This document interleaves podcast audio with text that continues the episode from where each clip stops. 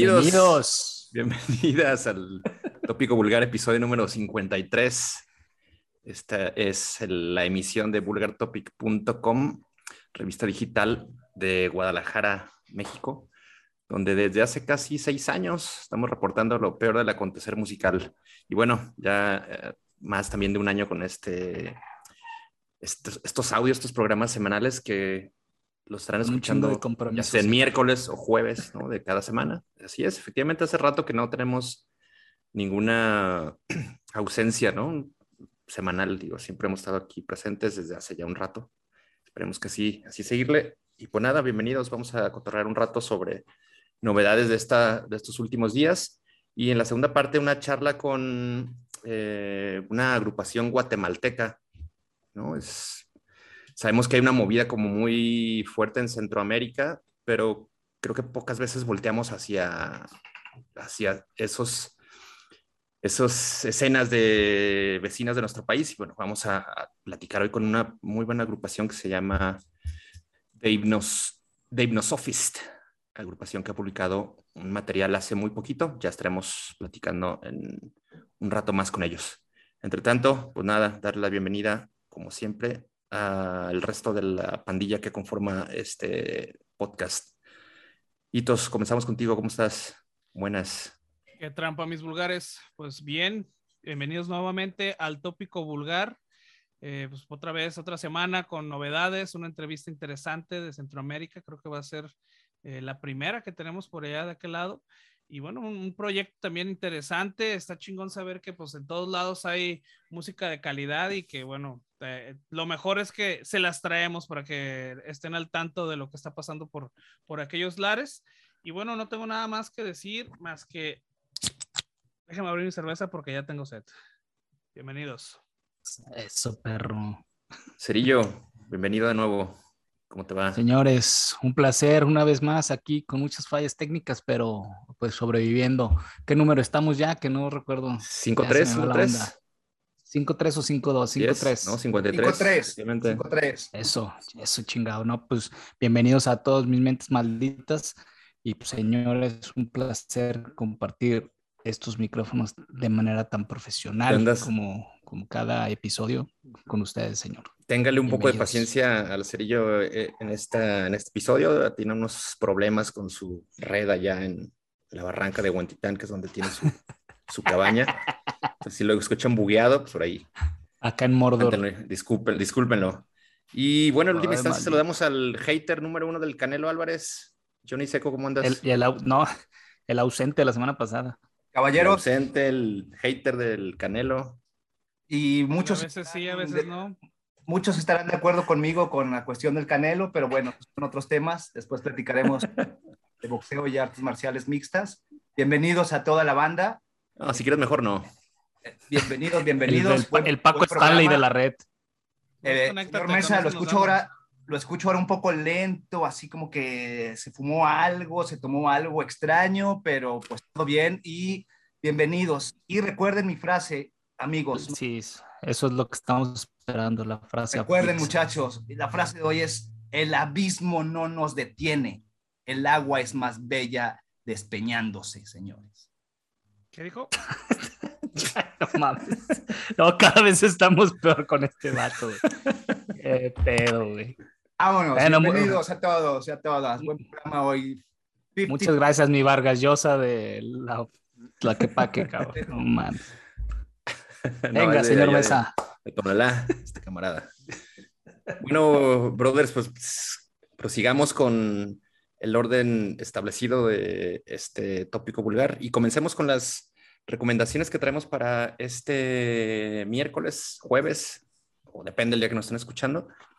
Eh, hoy creo que sí es una selección, digamos, mucho más pragmática, ¿no? No, no hay agrupaciones tan eh, digamos, desconocidas. Hoy les traemos por lo menos más de la mitad. Seguramente serán nombres que les serán familiares y creo que podríamos comenzar con una de estas agrupaciones que es Asylay Dying, quienes han publicado un tema nuevo. Eh, justo lo publican después, días, apenas días después de que Nick Hipa, uno de sus guitarristas, anuncia la separación de la banda. Según él ya tenía tiempo algunos meses como que había cortado la, relación laboral con ellos, no lo habían hecho público y justo, justo después de pues esta noticia, la banda publica Roots Below, Roots Below, un sencillo a través de Nuclear Blast Records. ¿Qué les ha parecido este pues, nuevo trabajo después del Shed by Fire, disco que publicaron en 2019? ¿Cómo lo escucharon? Creo que no, no, no, no, les, no les ha haber causado mucha sorpresa el sonido, pero bueno, quiero saber qué les pareció. Empiezo yo, señor. Dale. Es una, estos muchachos, una chulada, este, este bonito. Excelente, estupendas apreciaciones. Muy bien, yo coincido contigo, Cerillo. Tienes toda la razón, ¿eh? Vendrá. Machín. Oh, chingada. Este. No te escuchamos nada, este, Hacia adelante vendrá en, una edición de lujo. Uy, no, pues va a ser un tema. Este, no, pues dale seco. Bueno, eh, estoy de acuerdo contigo, Cerillo. Todo lo que has dicho eh, e-, es eh, cierto. Dio en el clavo. dio en el clavo, exacto. escuché esta rola, muchachos, y me remonté allá por el 2000, 2005 con el álbum de Shadows Are Safety o el de A Frail Words Collapse, dos pinches discos, pero perrones. Me, me sonó me sonó esta nueva rola eh, viejita, nostalgia, a esos periodos de la banda cuando, cuando hacían buen, buen, pues buen desmadre en vivo. Por ahí los vimos el mes y yo ahí en el Salón Cuervo, pinche conciertazo. Pero pues después de todo lo que le, pasó acá al, al, vocal Team Assassin, Assassin Girl, y pues ya como que salieron un poco de mi, de mi gusto por este güey. Pero bueno, la rola es buena, poderosa eh, los coros del bajista están, están poca madre. George, George Gilbert ahí contrarresta los clásicos gruñidos de ahí del Team Lambesis. Me pareció una buena rola, recomendable, pero no me ofrecieron nada nuevo, algo eh, más novedoso, ¿no? Te digo, me remonté ahí a esos años del 2000, 2005 con estos discos. Y bueno, eh, me gustó ahí como a secas, ¿no? Hitos, ¿qué opinas de la rola nueva de As Light Dying? Pues no sé si sea nueva, cabrón, ¿eh? Como dice, como diría por ahí el recién aparecido Nick Díaz, I'm not impressed, motherfucker. Ah, Bueno, pues más de lo mismo, ¿no? Más As Light Dying. Eh, no me parece que sea una mala banda, pero creo que esta nueva rola no le suma al currículum creativo de los mismos, ¿no? Eh, no va a ser una canción que te vas a acordar de ella y vas a decir, ah, no mames, qué buena canción esta de Roots Below. No va a suceder. no es una canción mala, tampoco es una canción de metalcore melódico. Es bien ejecutado. Y bueno, es una canción de metalcore de alto pedorraje para acabar pronto. es una rola que va a cumplir con los seguidores, pero bueno, las personas que no somos como tan afines a, la banda o que la dejamos de escuchar hace mucho tiempo, pues eh, realmente eh, nos va a sonar, como bien dicen, a 2000 solamente. Repito, no es una mala canción, pero no es algo que les vaya a impresionar. Sí, como dices, creo que dejará muy satisfechos a, los fans de Hueso Colorado de la banda. Creo que quizá yo podría contarme entre los, seguidores de estos güeyes y sí, digo, sin ser algo que, como decía hace rato, que nos fuera a sorprender, me parece que cumple con la expectativa.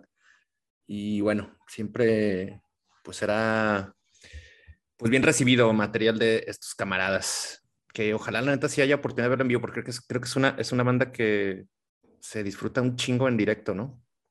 Bueno, Checo, tú ya lo comentaste. Y tú no, sé si tú los se tocó verlos en el pasado. en vivo son unas bestias. en vivo son unas bestias. Estos güeyes, la verdad, prenden hasta la viejita ahí más entumida, güey, se pone, se mete al mosh, güey.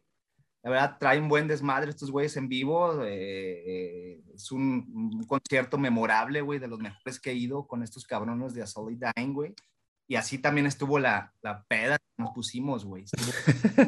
Estuvo buenazo, güey, ese concierto, cabrón, ¿no? Si volvieran a venir aquí, güey, eh, indudablemente compraré el ticket y sí iría con unas buenas chelas, voy a pasarme un buena, una buena noche con estos cabrones, güey, a pesar de este Team Lambesis ahí. Exacto. Bueno, ya, ya recuperamos aquí a, a perros. A ver, te escuchamos. Con, Échanos sus chichis grandes. Tus, tus opiniones, digamos, como de forma compactada. No, pues prácticamente que este sencillo, obviamente, originalmente lo habían escrito para el disco de Shepherd by Fire, eh, que, ese, que ese lanzamiento fue en el 2019, pero eh, decidieron este, aguantarlo un poco para, para, desarrollar todo el potencial que tenían este tema, según palabras de Tim Lambesis, vocalista que como ustedes saben en el 2013 fue arrestado y se aventó tres años en el botellón por ahí contratar a un sicario para matar a su exmujer. Pero todo, digo, al final pues ya todo está dicho por ellos, ¿no? Slide ahí pues, es una música rápida y llena de riffs energéticos, con voces melódicas y guturales infernales, quebrando la línea rítmica para dar un sonido crudo y armónico a la vez. A mí me pareció una buena edición. Y pues bueno, esto va a ser parte de, del álbum que va a salir. Es una edición de lujo del Sheppy by Fire que van a sacar en el, a finales de este 2021 y ahí van a incluir este, este track de Roots Below. Así que pues espérenlo. Ah, muy bien, buen dato. Es correcto. ¿Aún sin fecha o ya tenemos? No, señor, no, todavía no hay fecha, pero tiene que ser a finales de este año, no pasa del 2021. Perfecto. Pues bueno, ese es eh, Roots Below de As I Lay Dying.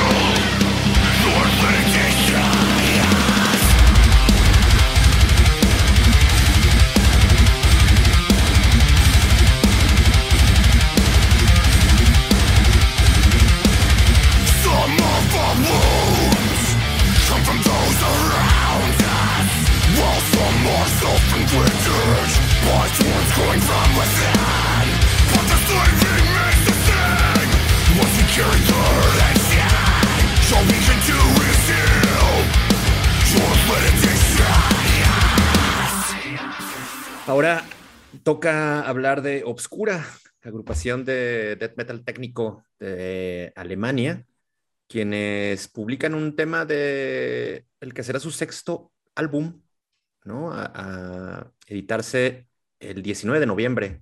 Se llamará A Valediction. El tema que publicaron es The Board, The Board Usurper. Un, pues un muy buen tema de... A mí lo que más me latió de, de, este, de esta pieza es que tiene un ritmo, digamos, un tempo no tan acelerado, lo cual lo hace como disfrutarse mucho más, me, me parece, ¿no? No hay en, ningún momento estas ráfagas así encabronadas y creo que lo hace mucho más, se puede paladear mucho mejor esta, esta, esta canción. Hitos, ¿qué opinas? Pues me gustó un chingo, cabrón. Es una rola brutal. Está para sacudirse los piojos bien, cabrón. Y bueno, dejaron nuevamente el malabarismo técnico impecable al que nos tienen acostumbrados estos alemanes. Eh, tocan un old school death metal eh, fangoso, putrefacto y bestial. Todo eso suena en esa pinche canción. Eh, son unos riffs y unas vocales sangrantes, emulados del más brutal e incorrompible, perdón, death metal, eh, de allá de mediados de los ochentas. Este, toda esa influencia del death metal underground de aquella década está muy impregnada en esta canción. Y bueno, también eh, para que se hagan una idea, estaba, estuve leyendo los comentarios ahí en, en, la canción y vi uno que me, que me agradó mucho que dice eh, que esta canción suena mucho al viejo Pet y a Morbid Angel. Es una eh, mixtura de estas dos bandas. Entonces, bueno, creo que no les puedo hacer una mejor invitación para que escuchen esta canción. Realmente es una canción, eh, no deja de ser una canción técnica, pero es una canción muy brutal y con, digamos, un poco de sangrita, ¿no? Todavía. Un, un, death metal old school muy bueno, la neta. A mí me gustó un chingo. Échale ese Escuchamos, escuchamos tus impresiones. No, pues estoy de acuerdo con, contigo, Mesa, contigo, Carlos. Me parece una banda muy técnica, eh, muy virtuosos, güey, cada uno en sus instrumentos. Eh, este sencillo, El Usurpador Devorado, güey, eh, a mí me gustó, me gustó mucho. como dices tú, Hitos, es putrefacción, rudeza, eh, death metal obscuro al 100%, una rola que disfruté, recomendable y me gustó mucho, sí, sí lo recomiendo. Cerillo, ¿te gustó? Bueno, Sí, sí me gustó. Como bien dicen, este sencillo que pertenece al álbum A Valediction, que va a salir el 19 de noviembre. Eh, pues estos señores teutones con, con, todo el technical death metal y el progresivo a todo lo que da. Esta, esta banda que fue fundada en el 2002 eh, y pues bueno, prácticamente un sonido muy técnico y progresivo que te lleva de una base rítmica ponchadota así con bombos y bajos incesantes y, te lleva a través de unas armonías veloces y galopantes sin perder la potencia de los riffs y, pues una bola de requintos que adornan ahí los breakdowns que realizan. Me, gustó mucho esta, esta bandita de Obscura para que la chequen. El video está bueno, ¿no? Bueno, ahí están ahí como pues tocando en, en, varias Puro performance. Pero es como un performance. A mí me gustó, está, pues sí tiene, tiene producción, está bien hecho y creo que fue el video grabado en Australia, ¿no? Eh, sí, eh, pues solo algunas fotografías, ¿no? De, de Australia y la banda tocando. O sea, digo, a mí no se me hizo nada fuera de lo normal, pero sí, sí tiene presentación de banda y tiene calidad. Sí, sí tiene calidad. Correcto. Esto es correcto, señor.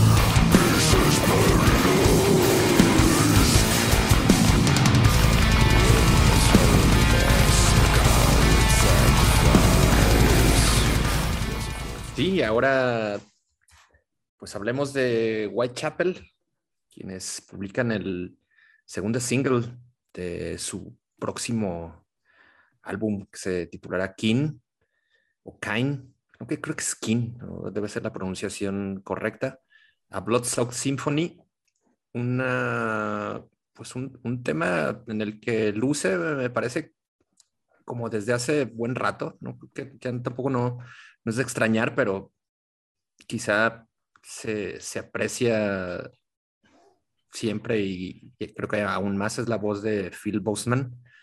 Me parece que es un, es un muy buen vocalista. Tal vez incluso sería chingón verlo de, cantante invitado en alguna agrupación de death metal puro y duro. Me parece que lo, lo haría muy bien. Y bueno, un trabajo que se acompaña de, de un videoclip pues ahí también bastante fuerte. Eh, que gore o tenebroso, chistosón también por, por momentos. Inquietante. inquietante, efectivamente. Y bueno, estos cabrones que fueron en su momento una de las figuras fulgurantes de la burbujeante escena deathcore de hace quizá unos 10 años, 10 o 15 años, pues han logrado seguir digamos, haciendo, moviendo su trabajo hacia, hacia otros rincones. Y la música suena, es decir, sin, ya no, creo que no, no podríamos encasillarla en, el, en, un género eh, muy particular, aunque bueno, sigue teniendo sus reminiscencias al, al deathcore, que fue donde, donde comenzaron a, a, a, desenvolverse más, pero pues más bien están haciendo un, un rock and roll pesado muy eh, tenebroso, ¿no? Oscurón, violento, muy bien hecho, además muy bien, muy bien facturado, muy bien grabado. Y creo que es, si no, digo, nunca ha sido como un alguien que esté siguiendo muy de cerca los, pasos de estos cabrones, pero creo que cada, cada que sacan algo nuevo, cada que los puedes escuchar porque te los encontraste con alguna novedad o lo que sea, pues también me parece que dejan un muy buen, muy buen sabor de boca, ¿no? No sé si están de acuerdo conmigo. Sí que sí, señor. A mí sí me gustó el Whitechapel, estos decoreros de Knoxville, Tennessee. Y pues como bien dices, el álbum de King sale el 29 de octubre a través de Metal Blade Records. Y pues esta banda, como bien saben, formada en el 2006 y cuyo nombre fuera tomado del distrito inglés donde Jack el Destripador cometió los últimos cinco asesinatos de prostitutas en 1880. Y pues bueno, como bien dices, un, la banda pues suena cabrón y pues muestran toda esa madurez que tienen ya como, como banda conformada. Y el video, pues precisamente como dices, una temática muy fuerte, prácticamente relata el asesinato de, de los padres del protagonista, que es el vocalista. Entonces, este, está bien piratón, pero creo que todo envuelve, todo va junto con el sonido, ¿no? Hace un, hay un, buen gimmick con la música que, que traen con, con el sencillo y con, y con el video. La parte visual también creo que cuenta mucho y creo que sí complementa muy bien todo este trabajo de A Blow Socket Symphony. Don Seco, ¿qué le pareció? Me gustó, chamacos. Whitechapel, los veteranos del deadcore, me gustaron, güey. Me, gustó su oferta, güey, el, el, álbum King, como ya lo mencionaron. Y pues este, se desprende esta, esta, este track, una sinfonía empapada de sangre, a Blow Socket Symphony. Eh, tiene carácter, güey, tiene novedad. Eh, me pareció también que tiene una inclinación progresiva, güey, en medio de tanto ritmo castigador del deadcore, güey. Tiene, yo escuché algo ahí medio, medio progresivo en, en esta rola, güey. Y eh, me gustó, me gustó tanto la rola como la producción audiovisual. audiovisual. El video está muy bien hecho, eh, inquietante, güey, te mantiene atento a ver qué va a pasar, güey, con el vocal, con la enterrada, con... ah, caray. Eh, con la, enterrada del muerto, muchacho. Ah, la enterrada del tieso. No, pues, no, no. no, pues chingado seco. Tienen que ver... Con la tienen tragedia que, ver... que envuelve ahí a la familia, güey toda la familia ahí, muy, perturbador este video, pero y, muy recomendable, me gustó un chingo estos de, de Whitechapel, ya, ya tienen un chingo de discos en su haber, pero eh, sí me ofrecen algo novedoso, ¿no? En su sonido, no es como estábamos hablando de As Late Dying, que era como, como repetir lo mismo, estos güeyes le imprimen algo nuevo, tienen algo novedoso que eso me gustó. Le movieron a la fórmula. Sí. Peitos. Tus pues, Mira, carnal, la neta es que para mí esta rolita de Whitechapel me parece que es la novedad de la semana. Para mí, no me quiero ver muy mamón, pero en mi. En mi tostómetro es un pinche, es una joyita este, este video, la verdad. Eh, es una canción, es un death metal limpio totalmente, que podríamos incluso catalogarlo posiblemente como un black and death metal. Eh, tiene mucho groove en los riffs, como cuando menos te lo esperas, ya estás este, cabeceando con el ritmo de esta canción. Eh, un video que está muy bien logrado, que acompaña a una historia que es desoladora, es brutal y es muy siniestra, la neta. Eh, la neta, a mí se me puso la piel chinita cuando vi el video con los subtítulos y empecé a leer las letras de lo que, de lo que hablaba. Eh, me parece que el conjunto de esta, eh, la canción, el visual y las letras funcionan perfectamente como un pinche corto de terror, güey.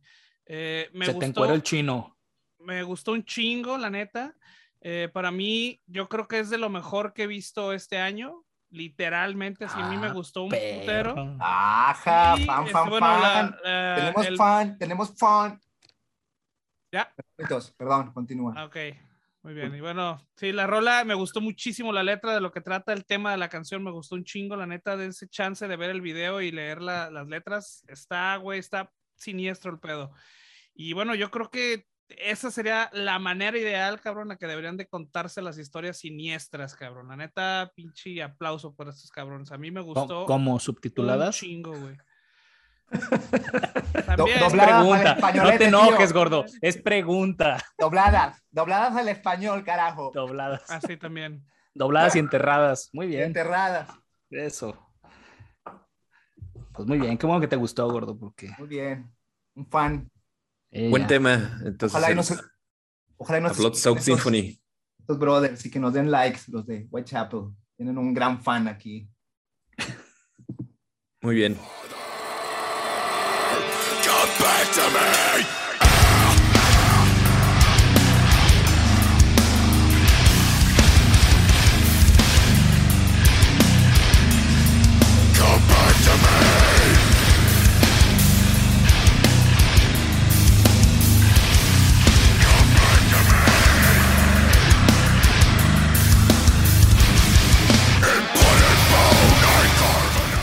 Ahora entramos a la recta final de estas recomendaciones y también a una zona desconocida, zona de descubrimientos con eh, dos agrupaciones, una de Estados Unidos, otra de Alemania, me cuenta, que pues por menos para mí no los tenía ni de lejos ubicados. Pero bueno, vamos primero con 156 Silence, eh, una agrupación de Pittsburgh, quienes publicaron eh, o que publicó el tema The Wrong Sense, una canción que incluirá su EP Don't Hold Your Breath a editarse el próximo 29 de octubre.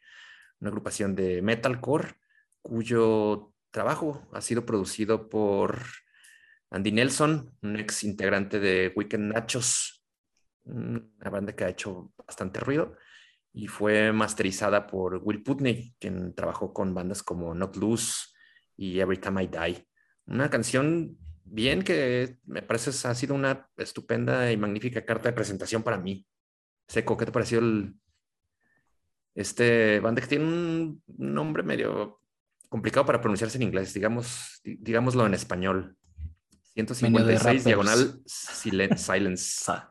156 silencio. Esta eh, agrupación, como tú bien lo comentas, Mesa, yo no la tenía en el radar. Por ahí revisando algunas páginas salió este sencillo. Lo escuché, me gustó un chingo, güey. The Wrong Sense, el sentido equivocado la rola de metal hardcoreera, güey, incluso rap corera, güey, de repente este Jack Murray, güey, la voz del, de, este, de este frontman me atrapó, güey, de inmediato, güey. Encaja, güey, como que va rapeando y va encajando en los riffs, en la batería, güey, su voz, pum, pum, pum, elegante, eh, con poder, güey, cada frase, cada palabra imprime un flujo, güey, un ritmo que te, que te va llevando bien, güey, es como un viajecito suave, a gusto, güey. Eh, prevalece en toda la rola, güey, el ritmito bueno. Me gustó un chingo, güey, este quinteto de Pittsburgh. Eh, su cuarto álbum de estudio. Eh, por ahí, inmediatamente, un año exactamente que publicaron su anterior disco, el Irrational Pool, en el 2020. Sacaron, bueno, van a sacar este 29 de octubre vía Sharp Tom Records eh, Don't Hold Your Breath, que yo sí lo estoy esperando. Me gustó mucho esta bandita, güey, reveladora.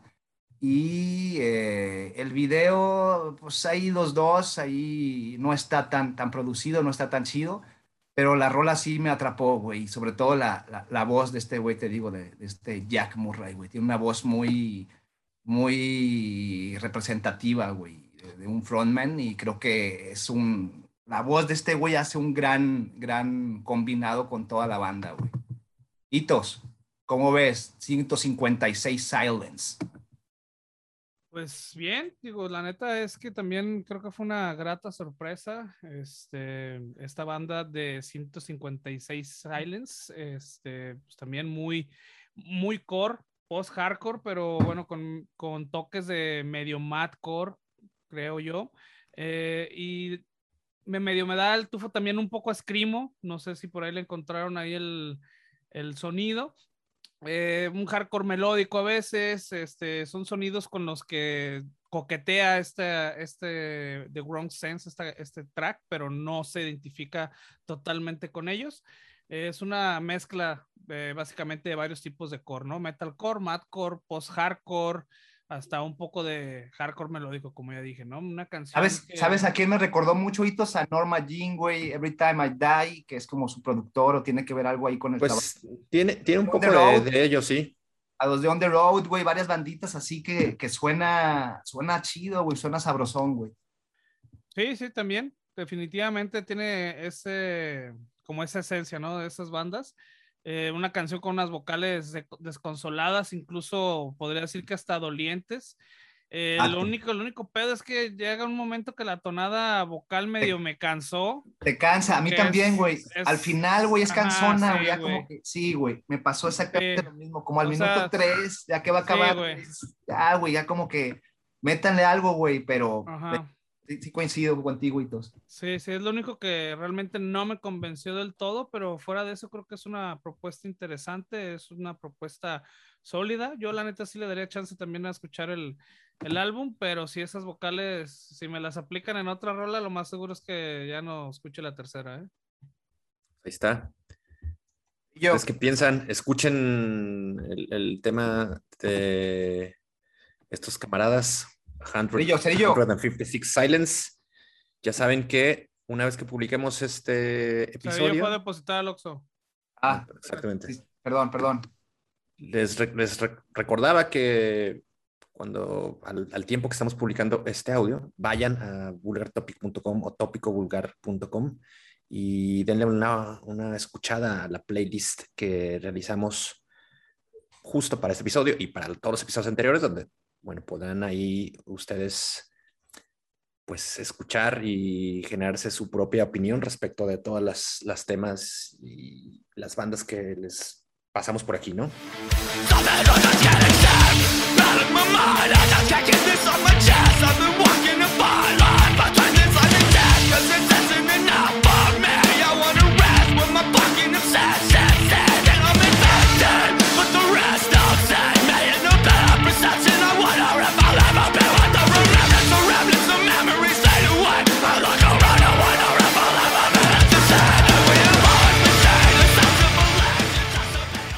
Habiendo dicho esto, vamos al cierre de las recomendaciones con eh, esta agrupación alemana A Secret Revealed, que pues bueno, justo pues con, con, esta canción le hacen un buen tributo a su nombre, una banda que yo no conocía, me encontré afortunadamente por seguir el, las cuentas de Life Force Records, la agrupación que les editará su tercer su tercer disco, que se titulará eh, When the Day Churns for Light, el, también el 29 de octubre.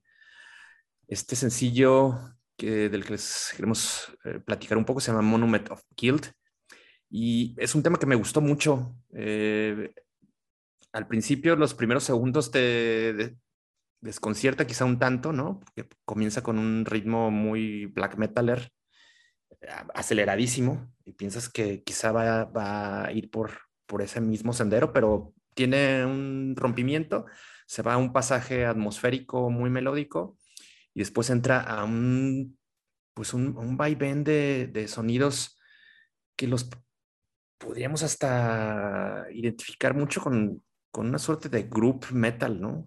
No sé, tiene, tiene mucho ritmo, tiene, tiene mucho groove esta, este sonido que más bien está emparentado con el post-metal, ¿no? Con ahí algunos también elementos del black, pero que la verdad me, gustó mucho lo que están haciendo estos cabrones, ¿no? Es una rola pues catártica, más allá la densura que, podía anticiparse con los primeros segundos, eh, ya no, no, no se, se, deja sentir en el resto de la canción y creo que es, es una banda a la que hay que también pues, seguir en la pista. Este es el, el segundo sencillo de este, de este álbum y creo que eh, pues ha sido un, buen gancho y, yo los, les, les, les seguiré el, el, camino a estos camaradas. Johnny Seco, ¿qué opinas? ¿Te fuiste? Bandota, bandota. Eh, señor Mesa, señoritos, la verdad, yo tampoco los tenía en la mira. Eh, como bien dice el nombre, no es un secreto revelado, güey. Eh, buen, buen, buena rola, güey. Buenas hechuras. Este quinteto de allá de Würzburg, Alemania, eh, traen, traen virtuosismo, güey, en los instrumentos. Y bueno, la rola, güey, como, como mencionas, de repente empieza poderosa, crees que va a venir la putacera, la, la, la destrucción y no, güey, de repente te atrapa en una atmósfera opresiva, güey. Una música fría, güey, triste, pero a la vez intensa, güey, ¿no? Eh, eh, me gustó un chingo esta, esta banda alemana, güey. Y el trabajo audiovisual, güey, que hacen es impecable, güey, ¿no? Es sombrío, pesado, melódico. Eh, los rostros, güey, de, de, la, de la animación, güey, está muy bien hecho, güey. Es un viajezote, güey. Eh, la verdad, muy recomendable, me gustó mucho. Eh, incluso hasta descansas a ratos, disfrutas, güey, la melodía. Eh, de, putacera, después baja, te mete en esas atmósferas oscuras, tristes, güey, frío. muy buena, muy buena hechura. Me gustaron un chingo estos güeyes con el vocal Michael, en las baterías nada más Tillman, en las guitarras Ralph y Julián en el bass. Así están en, sus redes sociales, güey. pero bastante recomendablitos. Creo que, creo que te va a gustar esta, esta propuesta, estos, estos teutones, te van a gustar, Itos. ¿Qué, qué, qué comentas al respecto? Sí, sí, digo, seguimos por la, por la misma vena. Me gustó esta canción también. Es una canción muy post, es post metal, es post metalera. Obviamente es una canción melancólica con una atmósfera sombría. Y bueno, creo que las vocales son rabiosas y dolorosas. Este, todo eso conforma una atmósfera que se crea y se refuerza mucho con, con el video de animación. Y bueno, da más sentimiento de desolación esta canción cuando lo acompañas con el video. Es una canción nostálgica, rabiosa y bueno, creo que es una buena rola esta de Monument of Guild. Yo lo recomendaría que fueran a YouTube y vieran el video junto con la canción para que fuera toda la experiencia VIP de estos A Secret Revealed. Sí, que platicar un poco del video. Es una, es una animación en blanco y negro, ¿no? Parece que son este, trazos a mano, animados. Por ahí, por ahí ubiqué el, nombre del, artista visual que trabajó con ellos, pero no lo anoté para estos comentarios. Pero bueno, chéquenlo, están en YouTube. Vale, vale mucho la pena A Secret Revealed con este segundo single de su nuevo álbum, Monument of Guild. Y así como lo, así como lo dice en, sus, en sus redes sociales, ¿no? Explorando melodías tristes y destruyendo esperanzas desde el 2002. Puta. bueno. Por ahí chequenlo. Exactamente.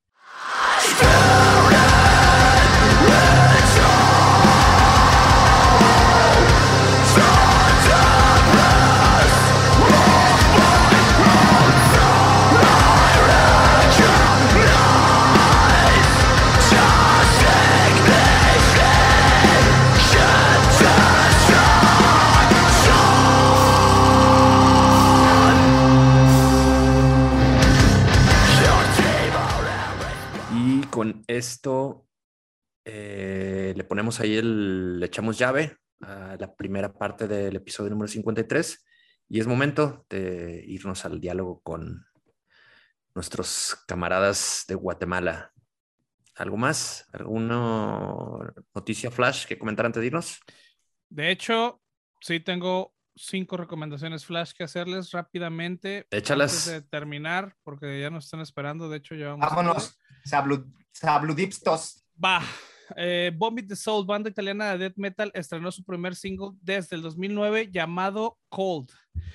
Gorgatron, banda gabacha de metal muerte, estrenó Frostbeaten Amputation, que está acompañado de un también un video muy violento, muy chingón, que yo creo que lo recomendaría después del video de Whitechapel, dénselo también este de Gorgatron. Eh, los coreros gabachos de Field is Eternal estrenaron The Ritual, su nuevo single acompañado de un live video. También está chévere, chévere este, este video, chéquenlo. Y bueno, esta va dedicada para los tíos del Mesa. Eternity's End, banda alemana de Progressive Speed Metal, estrenó Dead Rider, sencillo que va a estar incluido en su próximo álbum, Ember of War. Y bueno, Chévez, Una nueva una recomendación local, el músico tapatío David Briseño, guitarrista de Al Misery y BMR, se estrena como solista y debuta Over, es una rola instrumental de metal muy técnico acompañado de secuencias y bueno, es una propuesta creativa interesante para los que les gusta el metal técnico instrumental. Ya tienen que escuchar, eh, busquen David Briseño Over. Él se los vamos a dejar también en el muro en, en Facebook de Vulgar Topic. ¿El Oxo para cuándo? Bien, gracias por las noticias adicionales, el pilón. Y vámonos a lo que sigue. Sobre eso. Ánimo, banda.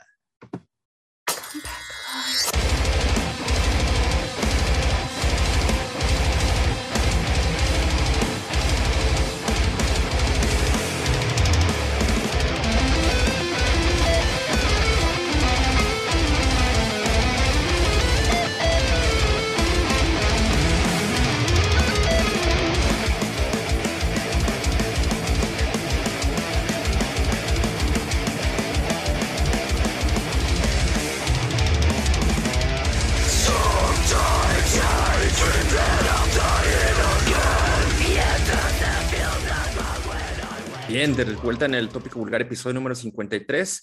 Y pues nos da un chingo de gusto, la verdad, eh, esta, esta segunda, segunda, segundo momento de, este podcast, porque platicaremos con una agrupación de, Guatemala, si no me equivoco, son de, Ciudad de Guatemala, capital, ¿no? Y damos la bienvenida a The Hypnosophist, Marco, Linda y Alejandro. Eh, pues el trío que conforma, o, los tres músicos que, que dan, dan forma a, a, esta agrupación. Y pues nada, primero, pues darles la, bienvenida, muchachos. Muchas gracias por caerle a este espacio. ¿Y cómo están? Eh, pues gracias. gracias por la invitación.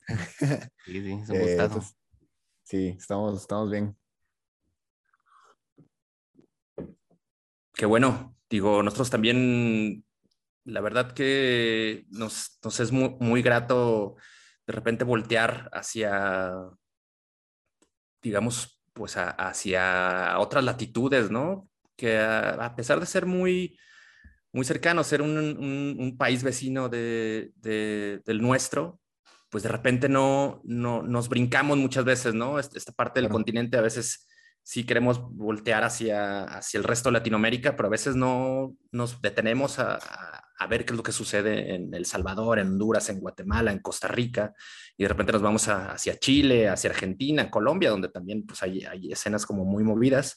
Y para nosotros la verdad que es, que es muy grato saber del trabajo que están haciendo ustedes por allá, ¿no? Recién editaron un EP bastante poderoso del que ya estaremos platicando en, en, en un rato más pero primero, cuéntenos un poco sobre, sobre The Hypnosophist. Eh, tiene usted un, un, background, además, por lo que sabemos, ¿no? De, vienen de, diferentes agrupaciones.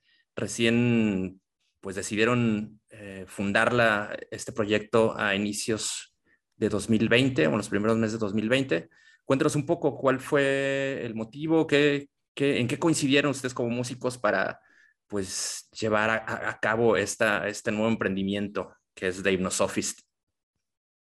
Eh, no sé quién quiere contar un poco. Échate vos la primera parte, Alejandro, y ahí, si crees, yo, yo continúo ahí, yo continúo. vamos a ver, eh, para ponerlo en orden, digamos, el proyecto empieza a partir de eh, principios del 2020, más o menos por febrero, se, se, empezó a pensar eh, pues eh, la banda en la que yo estaba pues se disolvió y yo tenía unas canciones que pues estaba trabajando y justamente pues eh, me contactó Linda que estaba buscando también, digamos, hacer algo más fuera de, de, los proyectos en los cuales ya estábamos. Entonces le mostré unas canciones que pues estaba trabajando y pues le, le, parecieron y pues empezamos a, digamos, trabajar las letras con ella. Y pues se, fue, se fueron dando las canciones poco a poco, o sea, realmente empezó como un proyecto que pues yo tenía la iniciativa para, eh, digamos, lanzar música que, que no había podido lanzar y pues tratar de experimentar un poquito más con varios sonidos. Y realmente no, no lo pensaba tanto como una agrupación para, para conciertos en vivo. Creo que era más el, el, el afán de querer eh, sacar música. Entonces, creo que esa fue la, eh, como el motor principal para, para digamos, eh, entrarle al proyecto de lleno, que todos queríamos realmente eh, sacar música, publicarla, compartirla y eventualmente, pues, si ya era algo que se miraba que era más prometedor, pues ya buscar músicos para, para tocar en vivo, ¿no? Entonces, eso fue como, digamos, los inicios de, de la banda, ¿no? digamos, algo que puedo agregar ahí es que yo venía trabajando con, con Alejandro. Yo soy Marco, el, bajista de la banda. Disculpe. Ah, la emoción. No, no, no, listo, eh, adelante. Em, estaba, ya, ya, había trabajado yo con Alejandro anteriormente con la banda en la que estábamos los dos, que se llamaba Antichance. Eh, ya más o menos sabía yo qué tipo de riffs, qué tipo de composición hacía aquel, ¿no? Entonces, eh, eh, cabal, de, de, ahí, después de unos meses, entre lo que empezó la pandemia y todo el rollo, me contó aquel que ya tenía como que las rolitas nuevas listas, ¿va? Después de que tronó la banda anterior. Y me dijo que íbamos a estar con, con Linda, ¿va? Y fue una grata sorpresa porque ah, al menos yo a ella la conocía de las bandas eh, donde había estado antes, em, específicamente Black Portrait, que ya llevaba años tocando y todo, ¿va? Y decía así como que a la que chilero sería tocar en algún momento, no solo compartir escenario, porque habíamos compartido escenario, ¿va? Y resulta que ahora estábamos en una banda, ¿va? Entonces fue como que, ah, qué pelado, ¿va? se va volviendo así como como super banda, dije yo, ah, en, ese, entonces. Y mm, ahí, cabal, en el transcurso de 2020 fuimos armando, bueno, Alejandro ya tenía casi que todo hecho, él se fue echando la composición de todas las rolas y yo me fui metiendo con los arreglos del bajo, eh, que por fin logré conseguir un bajo fretless, que ese era mi interés, meterle un toquecito más ahí a lo obscura o a lo first fragment, pero en cámara lenta y, eh, y arreglos de voces adicionales a las voces que ya, tenía casi que todo hecho Linda, ¿verdad? Y Linda, ¿tú te incorporas al proyecto ya echado a andar o, o, más bien estás desde, desde que se comenzaron a sentarse las bases?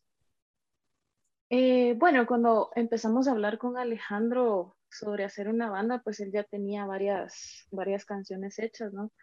Eh, como dijo, pues me las mostró y ahí congeniamos bastante bien en ese sentido, porque sí, sí uno, uno siente las canciones, ¿no? Entonces uno sabe y uno dice, bueno, aquí, aquí sí pertenezco, ¿no? Entonces sí, sí congeniamos re bien lo que él tenía ya hecho con lo que a mí se me iba ocurriendo, entonces sí, sí fue bastante bonito esa parte de que me gustó mucho lo que ya tenía trabajado Alejandro.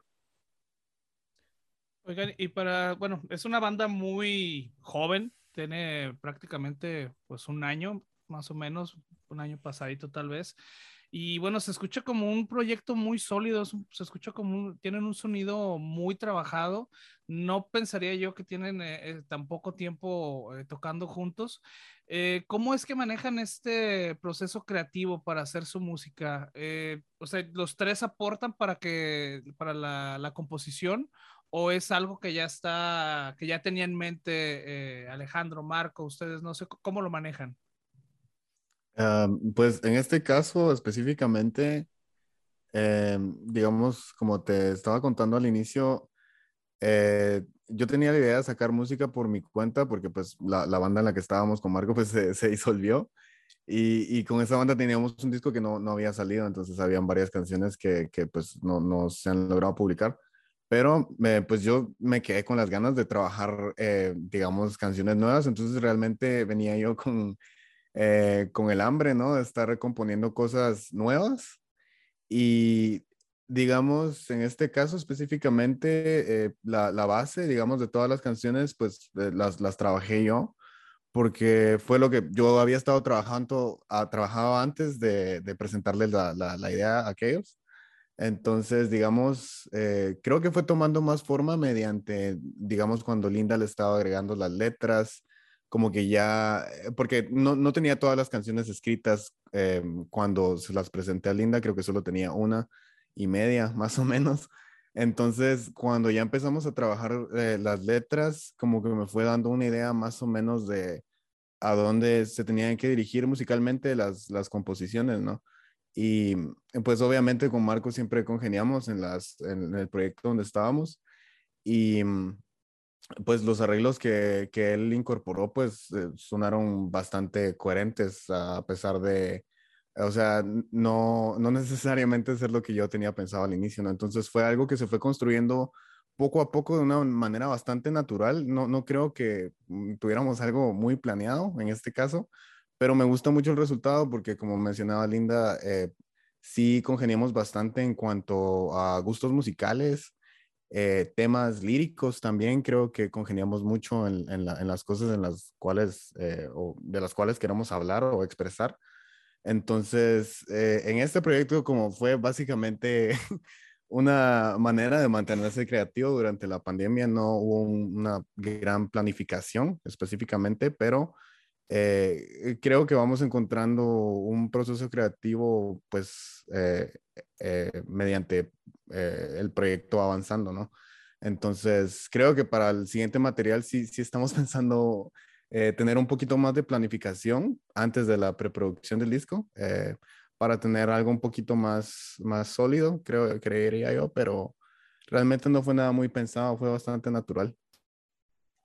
Y el tema de la pandemia además les cayó, pues apenas, eh, habiendo comenzado a caminar con esto.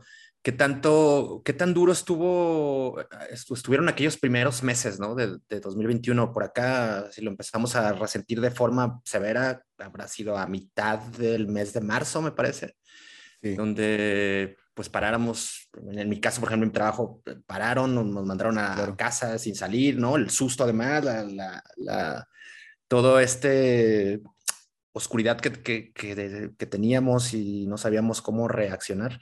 ¿Cómo fue eh, eh, en su ciudad, ¿no? Para ustedes eh, aquel momento y hasta qué punto les complicó o les facilitó, les, digamos, les, quizá les, les hizo explotar alguna vena creativa que, que quizá no, no, tenían contemplado hacerlo, pero ¿cómo, cómo fue para, para ustedes, digamos, en, en, en Guatemala este tema?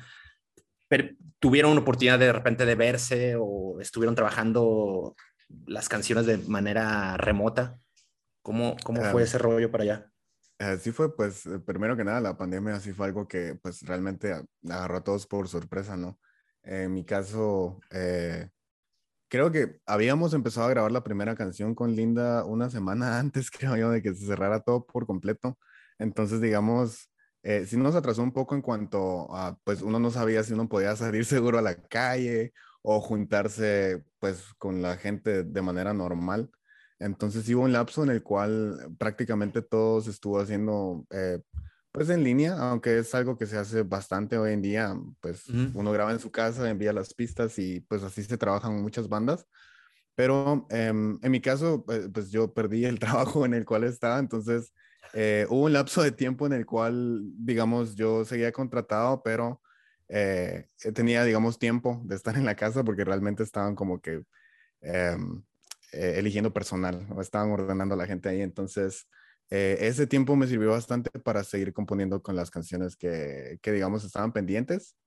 Y pues creo que también tuvo influencia en cuanto al sonido que, que salió al final, porque pues prácticamente solo una canción creo que se compuso antes de, de, lo de la pandemia, todas las demás fueron saliendo durante ese transcurso de meses.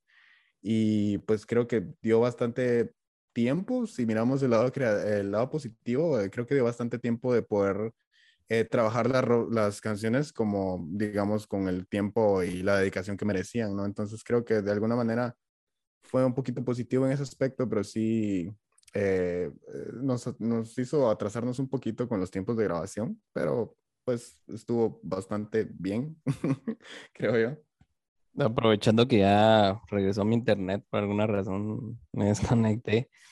Eh, en cuanto a los tiempos de grabación, cabal, ahí sí le quedó un cacho mal a, un poco mal a Alejandro porque eh, yo cabal terminando eh, febrero y entrando a la pandemia, eh, tuve una como crisis de vértigo, me enfermé del, del, oído interno, fue una cosa así bien rara, bien, que nadie sabía qué tenía, porque todos los doctores me decían que estaba bien. Pero prácticamente todo el año pasé como con crisis de ansiedad, me dolía la cabeza, me sentía mareado y así. No era COVID, Marco. No era COVID, era algo del oído. Ajá, sí, yo les decía a todos que no se, no se ahuevaran, que era, no era COVID. y eh, cabal aquel estaba así como, pero grababa los bajos, grababa los bajos, no sé qué. Y yo así como que, espérame, es que no me siento bien, que no sé qué.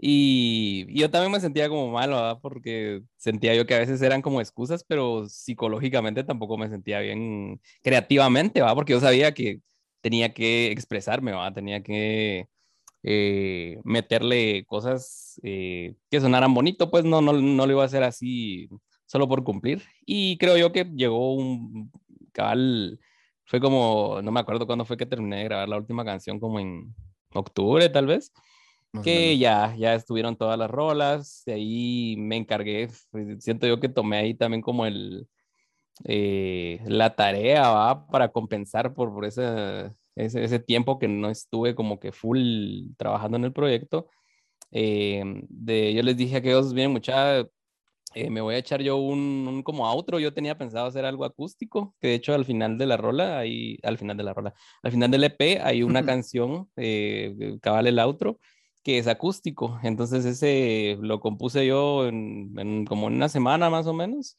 eh, yo le había hecho unas voces, iban a salir solo mis voces, pero dije yo, hay que aprovechar a Linda, y agendamos otra sesión eh, para grabar con Linda y cabal, ahí ya ella puso sus voces y quedó excelente, nos encantó el resultado. Eh, no teníamos pensado eso al principio. Igual eh, Alejandro ya había hecho una la, introducción prácticamente, una introducción orquestal. Y cabal, yo terminé de darle como los últimos retoques, hacerlo como más más cinemático, como más exagerado y de ahí ya ese fue el resultado y no sé, siento yo que todos quedamos satisfechos ya solo para ver cómo hacíamos para armar la, la, distribución, aunque fuera digital, ¿verdad? Claro. Sí. Es, e, es, difícil, Marco, eh, autoproducirse ustedes, eh, no tener un estudio de grabación, eh, hacer todo por ustedes mismos. ¿Es complicado o les facilita, por el contrario, les facilita más las cosas, tienen más libertad? ¿Cómo ves ese punto? Fíjate que yo siempre lo he visto, eh, una muy buena pregunta. Eh, la verdad es que no me había puesto a pensar si es más fácil o más difícil, pero eh, para mí creo yo que es más fácil porque puedo venir y, por ejemplo, el, el, estudio realmente que nosotros tenemos con Alejandro está como dividido en dos, porque está eh, donde, en donde nos reunimos a, mm, a, grabar a la gente que llega y todo, es donde está Alejandro. Eh, y yo tengo otras cosas que yo mezclo en mi casa, entonces cada quien tiene como que su home studio. Eh, pero en mi casa, como que desde la situación del COVID, como que no muy he traído gente a grabar aquí, entonces Alejandro vive solo y ahí ya hacemos el, las sesiones, ¿no? Entonces, eh, pero regresando al tema, eh, es, eh, para mí siempre ha sido fácil y creo que para Alejandro también ahí me podrá como que corroborar, ¿va? que es, es, bien sencillo hoy en día tener tu interfaz, tu compu y tu guitarra y tenés un par de plugins de batería y ya se puede, se puede empezar a experimentar con sonidos, lo haces todo en la computadora, por ejemplo, un, un como, como easter egg, ¿no? Como un secreto de, del, del, outro del disco, es que eh, las guitarras acústicas y los instrumentos que suenan, todos son electrónicos, todo fue programado. Ya no se tuvo que grabar guitarra acústica ni nada porque eh, logramos encontrar, bueno, logré encontrar un sonido que sonara bastante natural. Entonces, creo yo que es más fácil y sobre todo porque uno tiene control total. La parte más difícil, siento yo, es eh, esa como insatisfacción que a uno le da a veces eh, decir, ay, ya, ya suena bien, pero no estoy sonando como tal banda. Ya suena bien, pero no estoy sonando como, ¿qué? Como In Flames, va. Porque ellos tienen esto y esto, tienen este productor, tienen otros criterios. Entonces creo que esa es la parte más difícil de cuando a uno le toca ver el resultado final y decidir si es bueno o no. Entonces ahí sí hay como que tomar referencia de, otra gente que tal vez no esté tan metida en el asunto y que la primera impresión les diga si les gusta o no a, y a cuánta gente. Pero en general facilita bastante. Por ejemplo, yo te decía de que eh, estuve bastante como enfermo, eh, más que nada a nivel psicológico me sentía bien mal durante todo el año pasado. Y cuando ya me logré sentir bien, fueron, ¿qué? Unas dos semanas en las que ya tenía grabado todo. Eh, o sea, sí facilita un montón y te da un montón de libertad creativa tener tu propio estudio, tener tu propio como que eh, ambiente para poder hacer lo que querrás.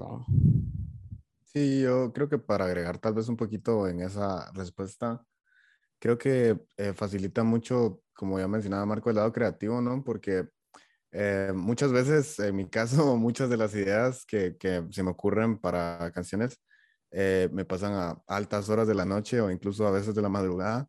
Entonces, es un poquito más sencillo, digamos, tener uno el estudio en casa y, y venir a cualquier hora y grabar alguna idea eh, y luego ya trabajarla con un poquito más de tiempo, o sea, no hay tanta presión en cuanto a, bueno, tengo tantas horas en el estudio o, bueno, ya me pasé el tiempo, o sea, creo que esa es eh, una facilidad y una ayuda bastante grande en ese, en ese sentido.